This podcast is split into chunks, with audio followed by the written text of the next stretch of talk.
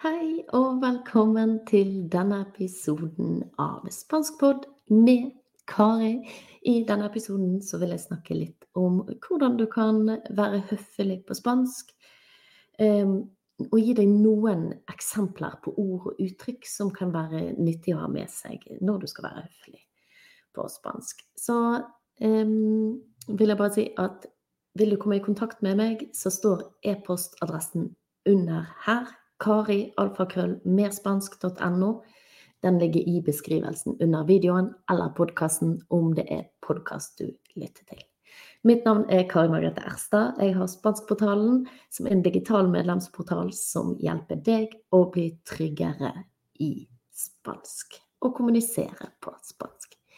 Vi hopper rett og slett rett inn i hvordan være høflig på spansk. Og det er jo ganske likt som på mange andre språk og ellers i verden. Altså første ting, eller første pri, er å hilse på hverandre. Og hvis du har vært borte i spansk før, så kan du de ulike hilsingene. Hola er jo litt uformelt, men likevel hei. sant? Buenas er det mange som sier òg. Buenos dias på dagen og på morgenen. Og så kan man også eh, på ettermiddagen si 'buenas tardes'. Så altså det å hilse når vi går inn i en butikk eh, Og min opplevelse er at spanjoler de er høfligere enn oss. De hilser i flere settinger enn hva kanskje vi nordmenn ville gjort. Så vær obs på det. I hvert fall hilse på de som eh, du treffer hvis du skal inn i en butikk. Hola, buenos dias, buenas tardes, et cetera. Sant? Et annet ord som er viktig når vi skal være høflige, er perdone. Så hvis du på en måte skal pikke noen på skulderen, spørre noen om noe, noen som egentlig er opptatt, eh, så bruker du dette ordet. Perdona. Unnskyld. Sant? eh, før du avbryter de eh, og stiller et spørsmål, f.eks. Og du vil kanskje spørre noen om de har klokke, kanskje telefonen din er død, kanskje du skal være et sted til et klokkeslett. Da kan du si 'perdona', 'poderias decirme la hora', sant? Kunne du fortalt meg hva klokken var? 'Poderias decirme' Her bruker vi kondisjonalis av verbet. Og det gjør at vi blir litt mer høflige i tonen. 'Poderias decirme la hora. Eh, ellers, kanskje du er inne i en butikk eh, og trenger hjelp, så kan du også spørre Podrias, ayudarme con Kunne du ha hjulpet meg med? Podrías ayudarme eh, buscar un azul. Sånn, kunne du ha hjulpet meg å funne en blå kjole, for eksempel. Eh, me gustaria, fremdeles kondisjonales her, er også en eh, måte å si at du skulle gjerne ha ønsket. Og denne tiden Dette kan også være litt sånn hypotetisk. Eh, så eksempel hvis jeg spør eh, deg har du vært i eh, på Tenerife, så kan, kan du svare nei. Pero me gustaría ir. Jeg kunne tenke meg å dra. Jeg kunne tenke meg å. Men ellers også kan det være du skal ringe til en restaurant for å f.eks. reservere et bord. Så kan du ringe og så kan du si Me gustaría hacer una reserva. Tienes una mesa para dos personas. Jeg kunne tenke meg å eh, gjøre en reservasjon.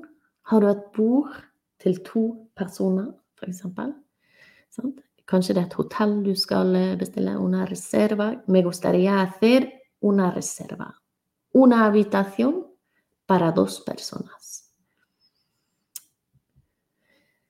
Igjen, da, hvis du vil gå inn og se flere verb i denne tiden her, så går det an å bruke babla Gå til bøy-verb.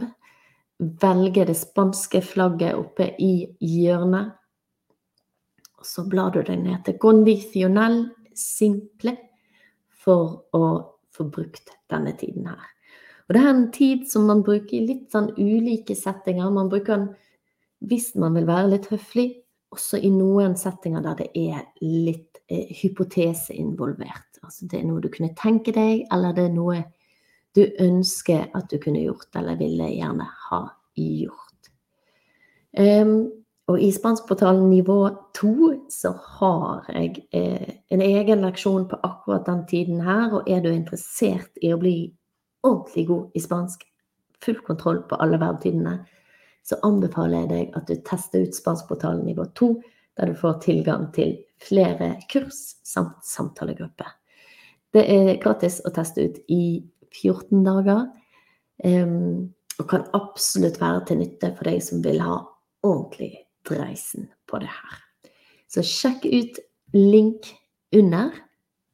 Uh, for deg som tenker at du vil ta ting litt og litt, Eh, prøv gjerne å ta i bruk disse uttrykkene. Tenk hvilke situasjoner kan jeg bruke disse uttrykkene i?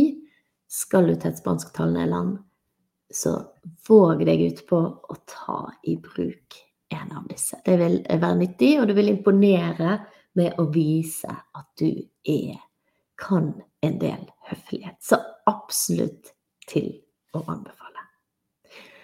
Skulle det være noen spørsmål eller noe du lurer på, har du ønske for fremtidige episoder, legg gjerne en, igjen en kommentar under. Skriv en e-post til meg på e-postadressen under. Likte du episoden, syns du det var nyttig, så ta gjerne og lik episoden. Eh, del den med en venn. Er det på YouTube, gi gjerne en like. Så når vi ut til flere. Og det var det jeg ville si i dag. Takk for i dag. Muchas gracias y Hasta la próxima.